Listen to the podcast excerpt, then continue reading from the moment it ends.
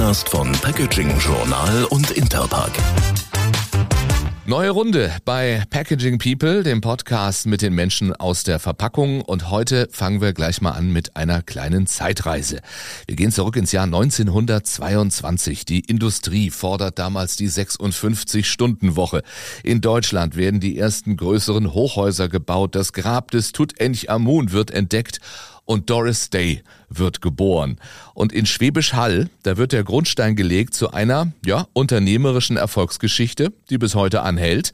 Und damit sind wir bei dem Unternehmen, auf das wir heute genauer schauen, gegründet vor jetzt 101 Jahr. Ein Unternehmen, das von sich selbst sagt, das Beste, das liegt noch vor uns. Zwei Herren von Optima sind meine Gäste heute.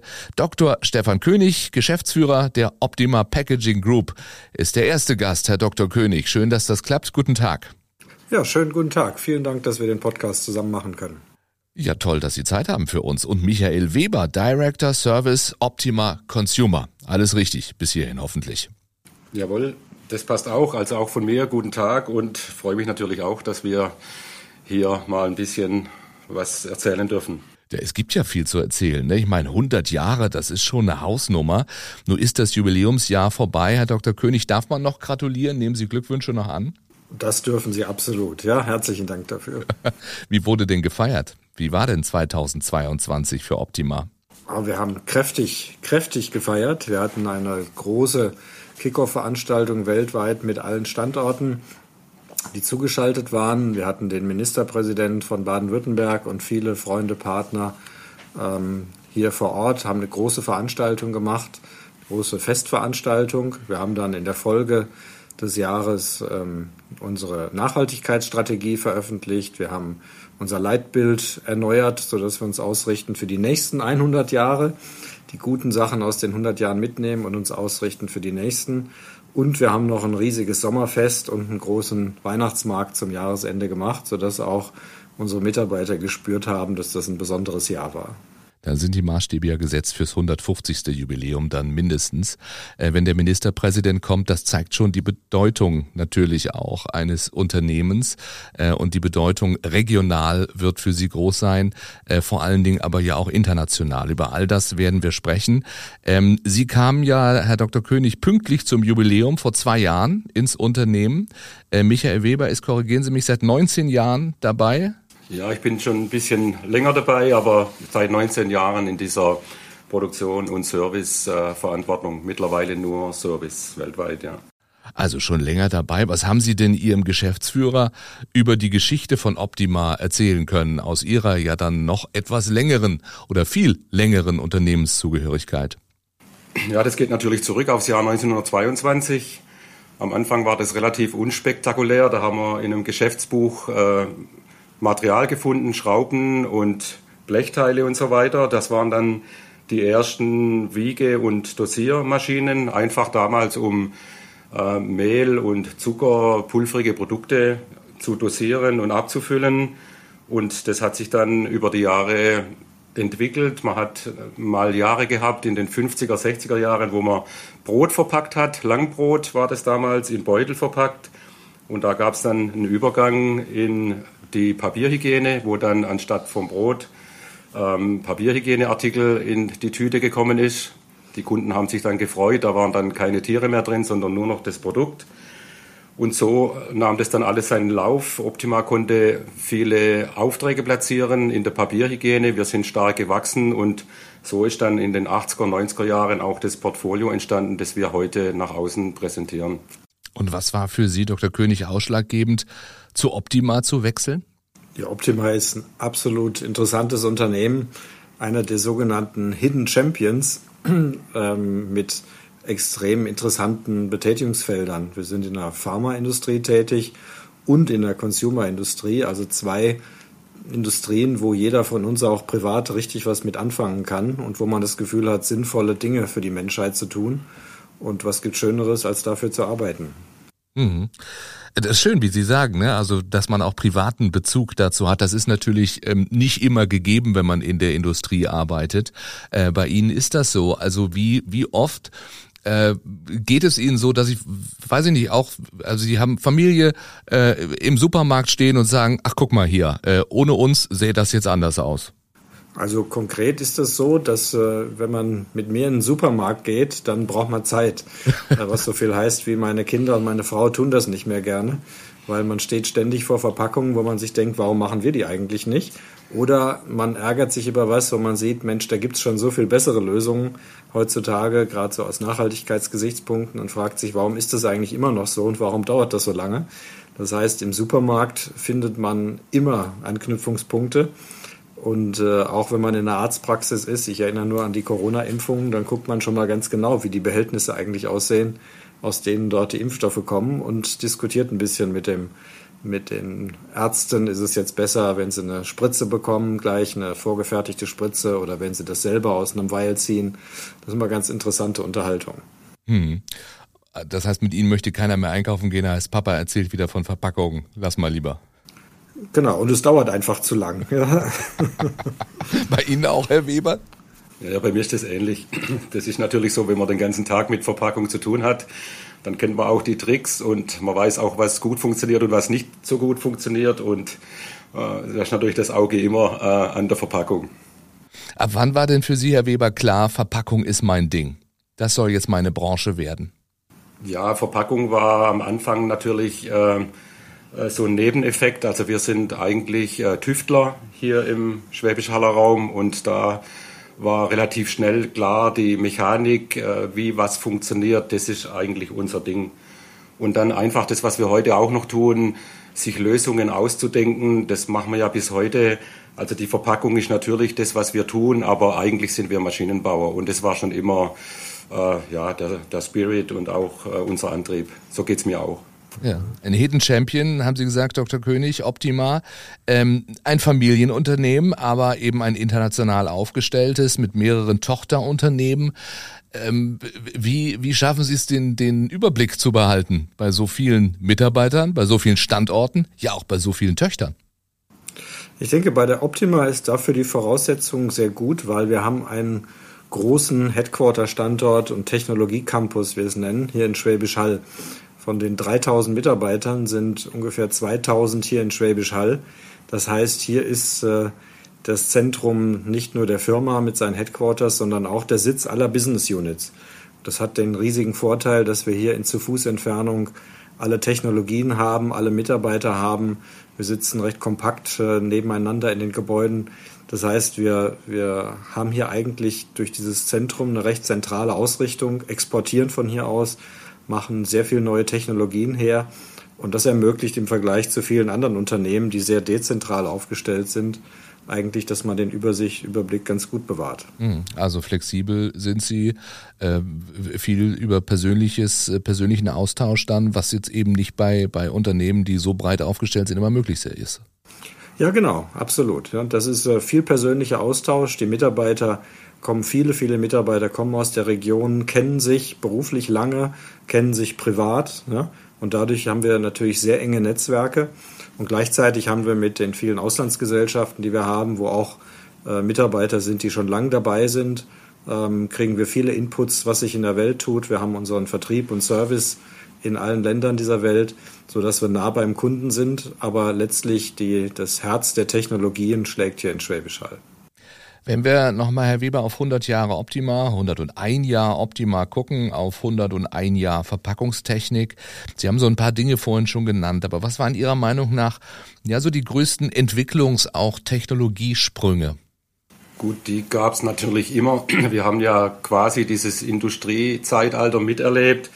Äh, interessant wurde es äh, tatsächlich in den 80er Jahren, als dann die ersten SPS-Elektronik äh, da kamen. Für uns ganz wichtig für Wiegen und Dosieren, was auch die Kernkompetenzen heute noch sind, äh, dass da die Elektronik halt viel möglich gemacht hat, das vorher nicht so möglich war.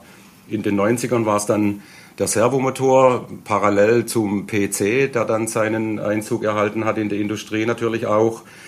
Ähm, wir sind dann schon relativ früh auch mit Digitalisierung gestartet, schon auch in Ende der 90er, Anfang der 2000er Jahre und befinden uns natürlich jetzt im Moment mitten in diesem Industrie 4.0 Zeitalter, wo wir uns auch äh, schön weiterentwickeln konnten. Also es gab immer irgendwie äh, Möglichkeiten, diesen nächsten Sprung zu machen. Das ist spannend, ne? Ich meine, wenn man so Entwicklungen äh, anhand ja auch der Entwicklung im eigenen Unternehmen betrachten kann. Also wie sich Technik, wie sich in dem Fall dann auch Verpackung wandelt, wie sie auch ändert, wie, wie Produkte verpackt werden. Es gibt so eine schöne Bildstrecke auf ihrer Homepage, die Kaffeeverpackung im, im Wandel der Zeit und was Optima da beigetragen hat. Äh, fasziniert Sie das auch, der Blick zurück? Ja, absolut. Ich, vor allem, weil die, die, die alten Lösungen, die es früher gab, jetzt auch Lösungen sind, die auch aus neuen Gesichtspunkten heraus, Nachhaltigkeit zum Beispiel, äh, wieder eine Rolle spielen können. Es gab früher äh, Lösungen in Dosen, ja, es gab Lösungen in Papier und die hat man dann später, als äh, die vielen schönen Kunststoffmaterialien entstanden sind, ersetzt. Und jetzt in der Rückbesinnung sieht man, dass manche Verpackungsformen sogar wieder denen von früher ähneln, nur dass man jetzt mit höheren Anforderungen da reingeht, also auf technisch höherem Level aber durchaus der Griff in die Historie und auf die vielen Lösungen, die die Firma hier schon vor vielen Jahren gemacht hat, ist manchmal sehr erhellend und interessant. Mhm. Von damals lernen, aber eben äh, auch auf die Zukunft schauen. Welche Themen gehen Sie besonders an? Also was sind die wichtigen Technologien im Moment? Industrie 4.0 haben Sie genannt, Herr Weber? Ja, die Nachhaltig, also die, neben den Nachhaltigkeitsthemen ist, geht die Automatisierung geht ja weiter. Das sind, äh, das sind zum einen jetzt sichere IT-Lösungen. Es war viele, viele Jahre die Frage, wie es gelingt, dass, äh, dass wir mit unseren Maschinen auf Dauer verbunden bleiben. Da gibt es jetzt zum Glück sehr sichere IT-Lösungen, wo unsere Kunden und wir gemeinsam jetzt Datenleitungen aufmachen können, sodass wir kontinuierlich IT-mäßig verbunden sind. Und die Automationstechnik äh, geht gerade in die nächste Runde. Es gibt viele neue, insbesondere Transporttechniken, also lineare Transportsysteme, schwebende Transportsysteme sogar, ähm, wo man äh, mit ganz neuer Kreativität äh, große Anlagen mit konzipieren kann, die viel flexibler sind als in der Vergangenheit. Das heißt, auch die Automationstechnik geht definitiv immer weiter. Und ist ja auch eine Herausforderung, ne? Also für, ich sage jetzt einfach mal, die analogen Maschinenbauer, die natürlich ihre Kompetenzen in dem Bereich haben, aber ja heute in gewisser Weise ein Digitalunternehmen äh, sein müssen. Das ist bei Ihnen gelungen.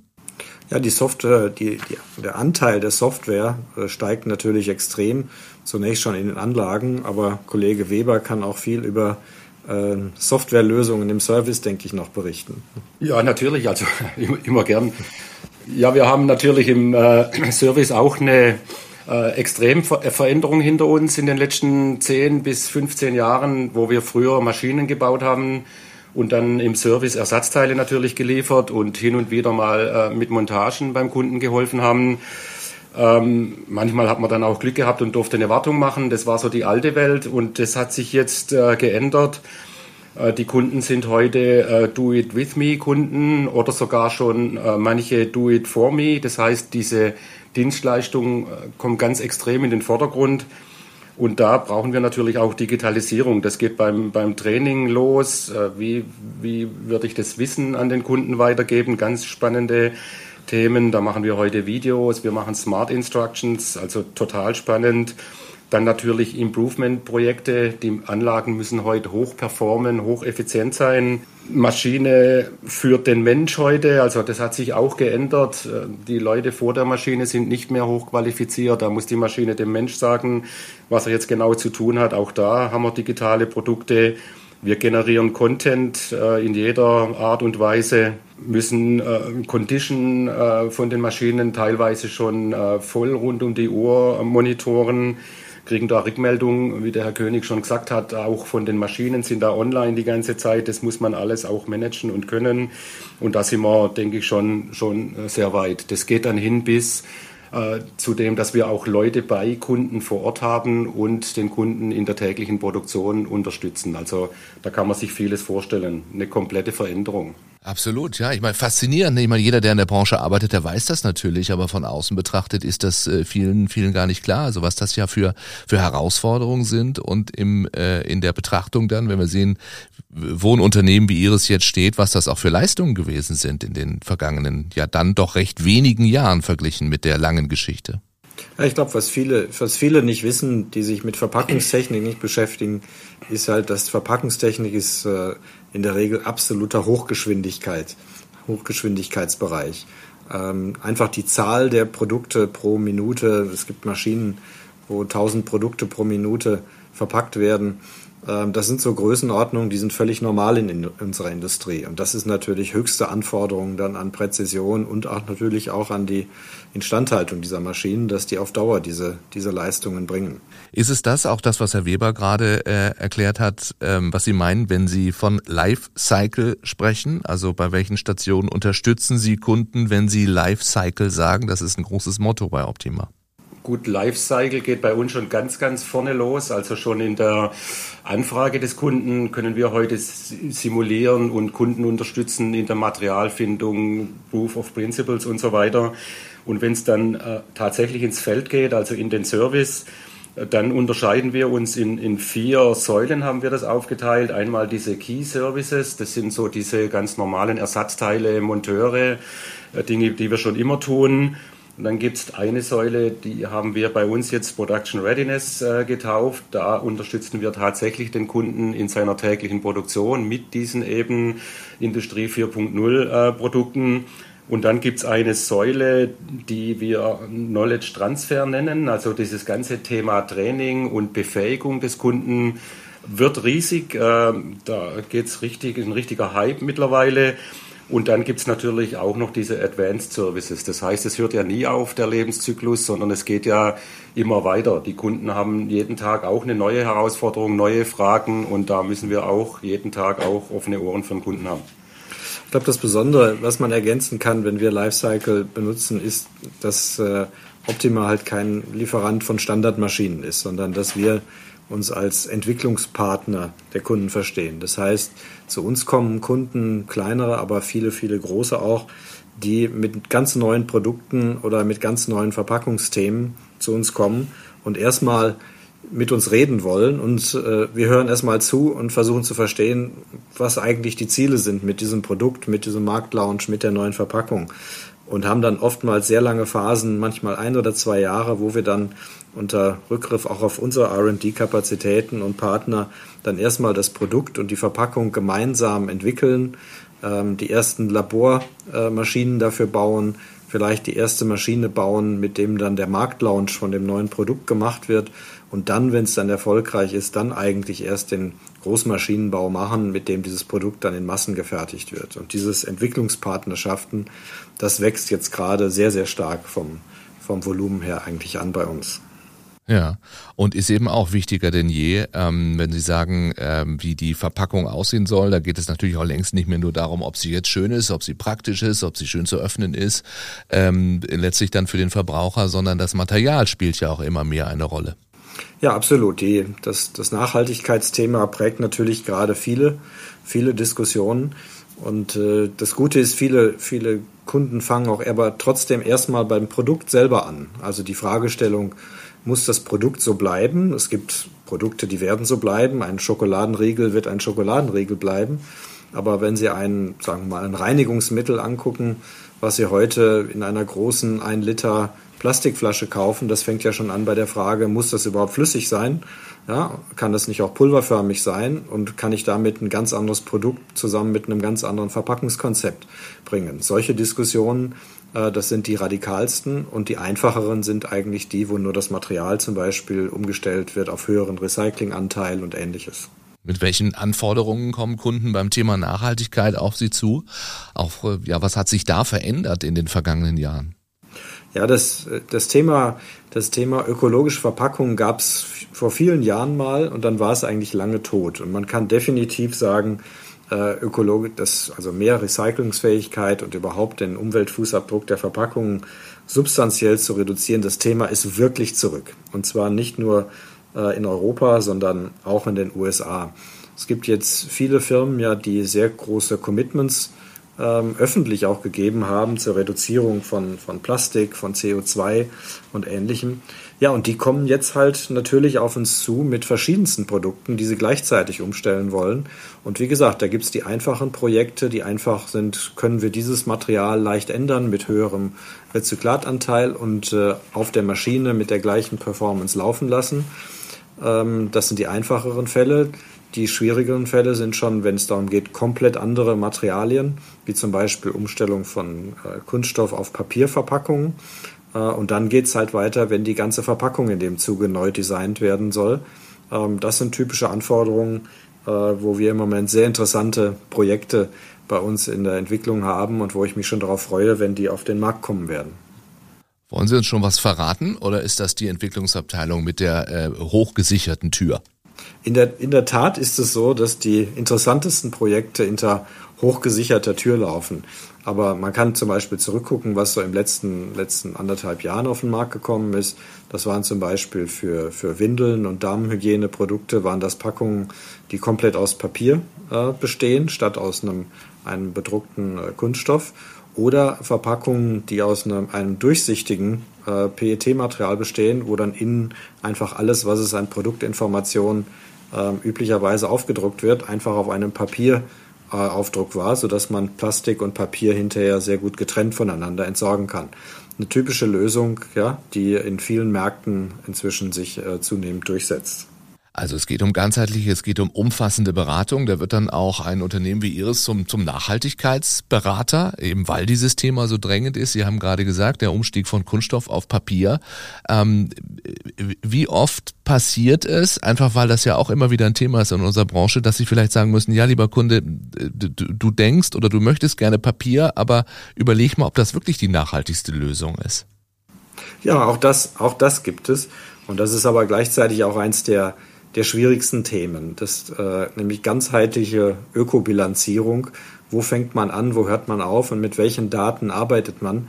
Ähm, wir freuen uns äh, darüber, dass wir Kunden haben, die sich, die, die, die, die selber in der Lage sind, ja, solche Ökobilanzierung zu machen. Wir äh, tragen unser Wissen bei. Wir arbeiten aber, muss ich auch sagen, klar mit anderen Betrieben zusammen, sowohl mit Recyclingbetrieben und anderen, um einfach mehr Daten und Informationen zu bekommen, weil ähm, ich glaube, in dem Bereich ist es am schwierigsten wirklich zu sagen, was ist jetzt für welche Lösung wirklich das Nachhaltigste. Äh, wichtig ist für uns, dass wir sicher sind, dass die Schritte, die gegangen werden, immer in die richtige Richtung gehen. Manche sind kleine Schritte, manche sind große Schritte. Es kommt manchmal vielleicht nicht auf den letzten quantitativen Wert an, was das bringt. Hauptsache, wir sind überzeugt, alle miteinander und wissen das auch aus den Daten, dass es auf jeden Fall in die richtige Richtung geht. Vor allem in Richtung CO2-Reduktion. Ein Unternehmen, das ähm, kompetent in Sachen Nachhaltigkeit berät, muss natürlich auch selbst ganz gut dastehen. Äh, We Care for Tomorrow ist äh, die Strategie bei Optima. Was hat es damit auf sich? Ja, wir haben, wir haben letztes Jahr mal unsere gesamten Aktivitäten zum Thema ähm, Nachhaltigkeit zusammengefasst und neu ausgerichtet. Äh, auf drei Säulen beruht die jetzt. Das erste würde ich mal so als das Pflichtprogramm bezeichnen.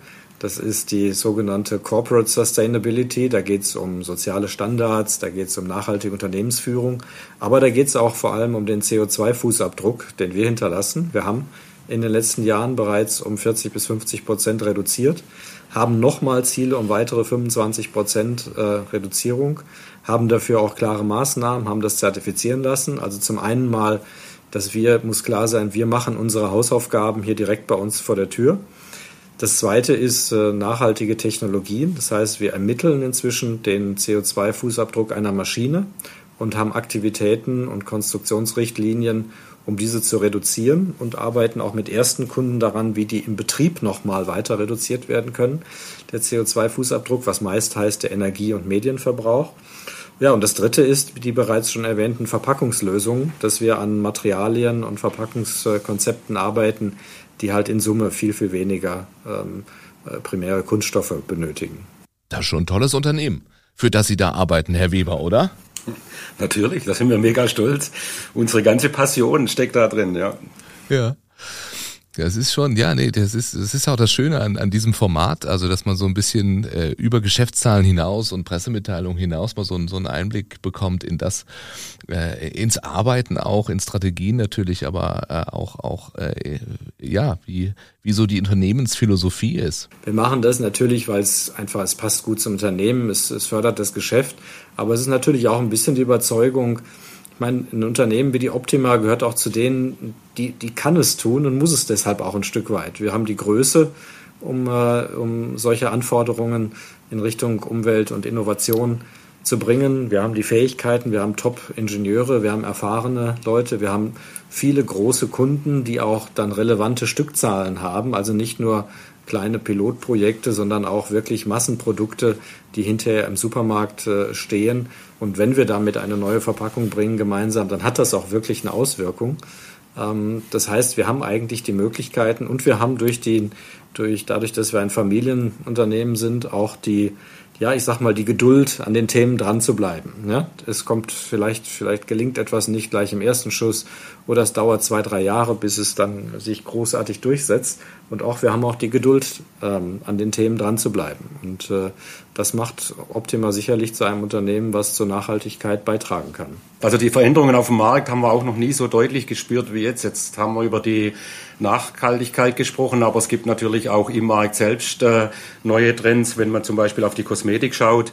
Die Agilität, die Flexibilität, die da heute gefordert wird durch dieses äh, Influencer-getriebene Marketing, das war noch nie so extrem. Die wissen ja quasi alle nicht, was morgen äh, produziert werden soll. Und da dann immer zu reagieren und kurzfristig zu reagieren, Riesenherausforderungen, die wir da unterstützen und beantworten müssen. Mhm. Inwieweit zeigt sich das? Also äh, klar, nachvollziehbar, diese Agilität, Flexibilität bei den Unternehmen, aber das heißt, dass die auch in Bezug auf Verpackung dann zu Ihnen kommen und sagen, äh, du pass mal auf, wir müssen jetzt ganz schnell das umstellen? Ja, das zeigt sich so, dass die Maschine äh, bestellt wird mit einem ganz bestimmten Produkt und wenn die dann ähm, zehn oder zwölf Monate später geliefert wird, kann es heute schon sein, dass da ein ganz anderes Produkt darauf produziert wird, das man am Anfang noch gar nicht gewusst hat, weil der Markt sich eben so kurzfristig in diese Richtung äh, wendet. Ja, es gibt auch viele Kunden, die beschäftigen sich wieder mit sowas wie, ich nenne es mal Factory of the Future. Die haben festgestellt, dass einfach die Flexibilitätsanforderungen immer stärker werden. Gerade über den Verkauf, über das Internet ähm, gibt es viel, viel mehr Varianten, sei das äh, Produktvarianten oder einfach Packungsgrößen. Und äh, diese Unternehmen sagen einfach, äh, wir brauchen jetzt mal den nächsten Sprung bei den Maschinenkonzepten, mit denen wir überhaupt in der Lage sind, äh, diese Flexibilitätsanforderungen zu erfüllen. Und dazu gehört dann viel Robotik, viele neue Transportsysteme, ähm, formatfreie Maschinen umrüsten auf Knopfdruck und so etwas, was dann Teil dieser Zukunftskonzepte ist, so dass der Maschinenbau im Moment alles andere als langweilig ist, sondern eigentlich wieder ansetzt, die nächste Stufe in der Flexibilität dann auch für die Kunden zu erreichen. Wir können es nicht sehen, aber ich sehe Ihre Augen leuchten, Herr Dr. König. Herr Webers sicher auch. Ja, ja, genau.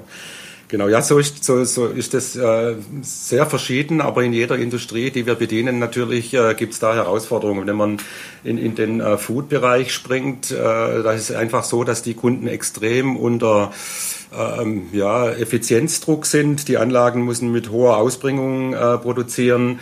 Der Kostendruck ist riesig, weil der Discounter einfach fürs Produkt nicht mehr so viel bezahlen möchte und die Rohmaterialien auf der anderen Seite aber natürlich ständig äh, in ihren Preisen steigen. Also da gibt's dann ganz, ganz andere Herausforderungen. Und all das macht Optima möglich, äh, eben als Familienunternehmen, aber international aufgestellt. Äh, 20 nationale, internationale Standorte, äh, sie sind vertreten in Italien, in Frankreich, Großbritannien, den USA, Brasilien, Mexiko, Japan, Südkorea, China, Indien und Malaysia. Da gibt's eigene Niederlassungen. Ähm, wie wichtig ist der Export bei Optima? Gut, der Export macht vom Volumen her äh, sicherlich, also wenn man rein Export aus Deutschland und schon Europa mit betrachtet, sind das etwa 85 Prozent des Export. Das heißt, äh, ähm, wir sind ganz klar äh, ein exportierendes Unternehmen. Wie schon gesagt, wir haben, wir bauen den Großteil der Maschinen hier in Schwäbisch Hall. Sehr viel Hightech. Das heißt, der Export ist das Kernthema. Aber umso wichtiger ist es deshalb, dass wir mit unseren Auslandsstandorten äh, und den Mitarbeitern von uns viel im Kontakt sind natürlich mit dem Kunden in der Welt äh, ihnen auf den Messen dort begegnen, in, in einer lokalen Sprache begegnen. Und wir stellen fest, dass äh, sehr viele Kunden ähm, sehr gerne zu uns kommen hier nach Schwäbisch Hall, weil wie gesagt, wir haben hier auf unserem Technologiecampus alle Kompetenzen und äh, Technologien vertreten, sodass oft Kunden mit ganzen Teams für ein oder zwei Wochen hier hinkommen, um mit uns hier Zukunftslösungen zu erarbeiten. Und die resultieren dann in der Tat in einem Export später. den wir aber dann äh, mit unseren weltweiten Servicekapazitäten dann auch äh, letztlich auf Dauer am Leben halten. Das heißt, Made in Germany ist in unserer Branche durchaus angesagt und hat einen guten Ruf. Wer äh, jetzt unsere Branche nicht so kennt und vielleicht nur Nachrichten verfolgt und auf die Automobilbranche zum Beispiel guckt, der bekommt vielleicht schon äh, den Eindruck, dass es da nicht mehr ganz so gut um die Branche gestellt ist. Aber äh, Made in Germany in der Verpackung durchaus noch ein Label, das das zählt. Ja, das, das zählt absolut. Aber ich muss auch dazu sagen, das zählt dort, wo der Kunde wirklich anspruchsvolle Anforderungen hat. Ja, und das ist bei Projekten bei der Optima eigentlich durchgängig der Fall. Entweder höchste Geschwindigkeit, ähm, höchste Flexibilität, höchste optische Qualität der Produkte, aber vor allem auch höchste Produktsicherheit, größter Produktschutz. Wir sind halt diejenigen, die sag mal, das Produkt noch behandeln, bevor es in der Erstverpackung drin ist. Das heißt, da ist es empfindlich, da muss es geschont werden. Und da sind viele, viele Tricks nötig. Sie lachten, sagten eben schon das Thema Kaffee. Was muss man alles berücksichtigen, dass der Kaffee hinterher auch top schmeckt und nicht nur einfach eine braune Brühe ist. Die ganzen Tricks, die ähm, lässt man sich etwas kosten und da geht man zu den Lieferanten, die das seit vielen Jahren machen und dazu gehört auch die Optima. Aber man muss sich schon auch in diesem Hightech-Segment bewegen. Wenn man in der Verpackungswelt in die Bereiche reingeht, äh, wo es nicht so aufs Produkt ankommt und auch die Qualität der Verpackung nicht besonders zählt. Und es gibt manche Länder und manche äh, Kunden, die das so sehen, dann äh, kann man sicherlich aus Deutschland solche Verpackungsanlagen nicht exportieren. Herr Dr. König, Sie haben vorhin gesagt, äh, Sie können auch eigentlich nicht, nicht zum Arzt gehen oder an die Firma zu denken. Äh, zeigt, äh, Pharma ist natürlich auch ein, ein, wichtiges Thema bei Ihnen. Sie bedienen so viele Branchen, eben ganz besonders auch die Pharmabranche. Mit welchen Anforderungen kommen die Unternehmen da zu Ihnen momentan? Ja, auch die Branche hat natürlich durch Corona und durch die vielen Diskussionen um die Sicherheit der Versorgung von Medikamenten in ausreichender Zahl und Qualität hat es ja für viele äh, so richtig mal wieder auf den Tisch gebracht. Ähm, wir sind diejenigen, die die Maschinen bauen, die man immer im Fernsehen gesehen hat, wenn über Corona berichtet wurde, wo die vielen kleinen Vials oder Spritzen sich durch die Maschinen mit rasender Geschwindigkeit bewegen. Ja, und die Kunden beschäftigt, beschäftigt sehr vieles. Das eine ist einfach jetzt mal, wenn, wenn neue Produkte oder auch neue große Bedarfe, so wie jetzt in der Corona-Zeit kommen, dass man einfach schneller ja, äh, von der Lieferzeit her ähm, Anlagen bekommt, die aber trotzdem die gleiche Produktsicherheit äh, bieten. Also keinerlei Kompromisse bei der Produktsicherheit. Und da kommen können wir viele, bekommen wir eigentlich sehr viele Anforderungen als äh, Turnkey-Lieferant. Das heißt, dass wir es dem Kunden einfach machen, dass wir ganzheitliche Linien liefern. Das heißt, die Fülllinien, den Isolator, die Gefriertrockner und alles Peripherie-Equipment, was er braucht, weil einfach die Komplexität solcher Projekte so groß ist und auch die Zahl der Projekte, dass es äh, für die Kunden auch am, am Rande der Beherrschbarkeit ist. Und da können wir als Lieferant mit, als Turnkey-Lieferant sehr viel beitragen. Wir können viele Themen aus einer Hand für sie lösen. Wir können dadurch, dass wir das äh, alles liefern, können wir viele Dinge vorab simulieren, können die ganze Validierungszeit äh, reduzieren, indem wir viele Validierungsschritte hier bei uns äh, schon in die Abnahmen hereinnehmen, sodass es hinterher beim Kunden schneller geht. Und ich würde sagen, dieses Thema höchste Produkt, Produktsicherheit äh, in Zusammenhang mit kurzen Lieferzeiten und Anlagen, die immer flexibler werden, äh, ist eine Riesenanforderung. Und wir gehen davon aus, dass es in den nächsten Jahren auch äh, in vielen Ländern ähm, weitere Investitionen geben wird, um einfach eine sichere äh, Versorgung mit Medikamenten auch sicherzustellen. Ja. Sie haben äh, den internationalen Austausch auf Messen gerade angesprochen. Wir reden jetzt, wo es nicht mehr lange hin ist, bis zur Interpack. Äh, das ist auch der Podcast der Interpack. Äh, deswegen muss ich Sie natürlich fragen, welche Bedeutung hat diese Messe speziell für Optima? Ich glaube, diesmal hat sie, hat sie eine ganz besondere Bedeutung für uns, weil es äh, gerade in Europa jetzt so lange her ist, dass diese, ja, zum, diese größte Messe, die, die Leitmesse eigentlich der Welt, nicht stattfinden konnte. Und äh, wir freuen uns wahnsinnig darauf, viele Kunden, die wir lange nicht gesehen haben, äh, auch aus äh, anderen Ländern, dass wir hoffen, dass die es auch schaffen, diesmal wieder, äh, auch gerade jetzt vor Corona, in die ja, in, sag mal, so weit zurückgegangen ist, dass sich viele auch wieder trauen, hoffentlich zu reisen. Das heißt, wir bauen darauf, dass wirklich viele Kunden und potenzielle Kunden einfach kommen, um sich wieder zu informieren. Ähm, wie hat sich gerade die europäische Industrie in den letzten Jahren entwickelt? Was haben die führenden Maschinenbauer an Innovationen und an Themen? und auf die Messestände kommen, sodass wir einfach wieder ins Gespräch kommen über neue Projekte und über neue Möglichkeiten, aber natürlich auch viel erfahren über äh, Anforderungen. Das heißt, äh, es wird eine Messe sein, die sehr, sehr viel, sehr kommunikativ wird, wo viele, viele Gespräche laufen werden. Und wir freuen uns da wahnsinnig drauf, dass sie dieses Jahr wieder stattfindet. Ja, wir sind ganz heiß, dass wir da unsere Produkte präsentieren können, wieder nach der langen Zeit. Was zeigen Sie denn? Gibt es denn schon einen Blick hinter die äh, hochgesicherte Tür, von der wir vorhin gesprochen haben? Ja, natürlich äh, gibt es das schon. Das, äh, wir werden natürlich äh, ein paar Maschinen mitbringen.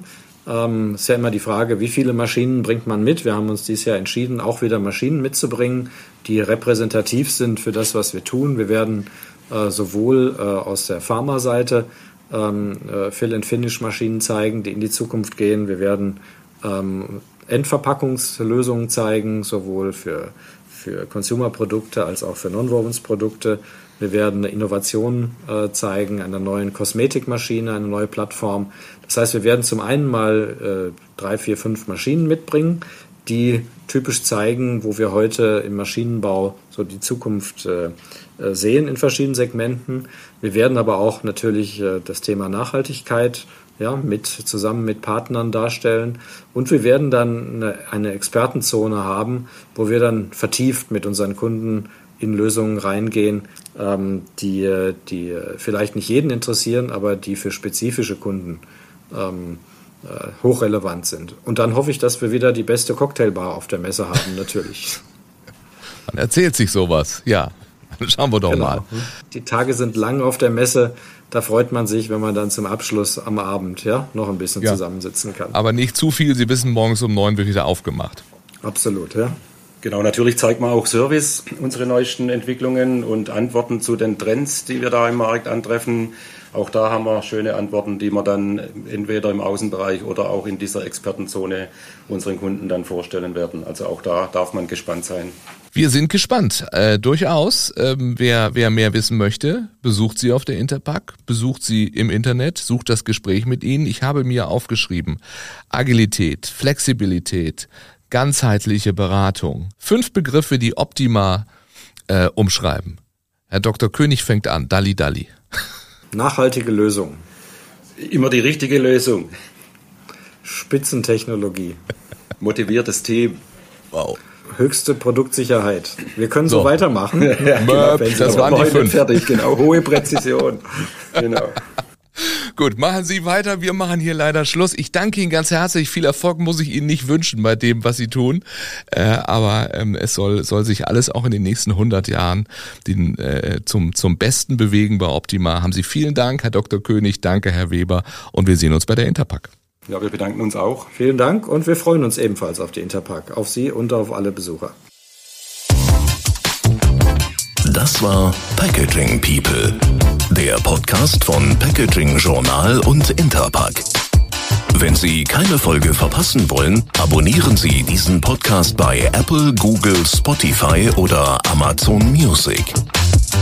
Oder besuchen Sie uns auf packagingjournal.de slash podcast. Und auf der Interpack, die weltgrößte Messe für die Verpackungsbranche, findet statt vom 4. bis 10. Mai in Düsseldorf.